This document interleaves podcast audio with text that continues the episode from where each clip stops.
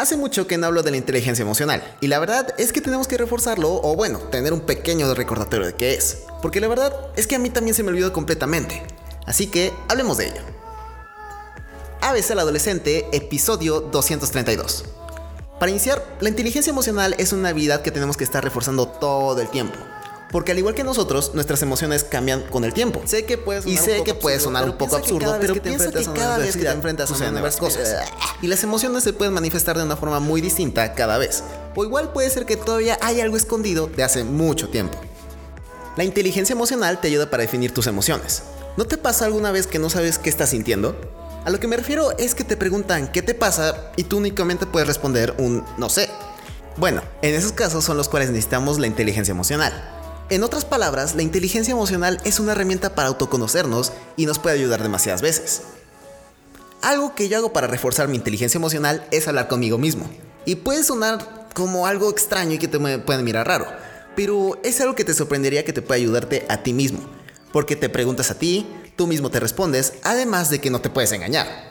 Pregunta por qué es que te sientes así, o cómo te fue en el día, o por qué estás enojada con tu familia, o por qué estás triste, y la más típica, ¿qué sientes? Ese es un momento para ti mismo y que te puedes ayudar de una forma muy buena. Esta práctica te puede ayudarte para desahogarte de todo lo que tienes adentro de ti mismo y reconocer tus propias emociones.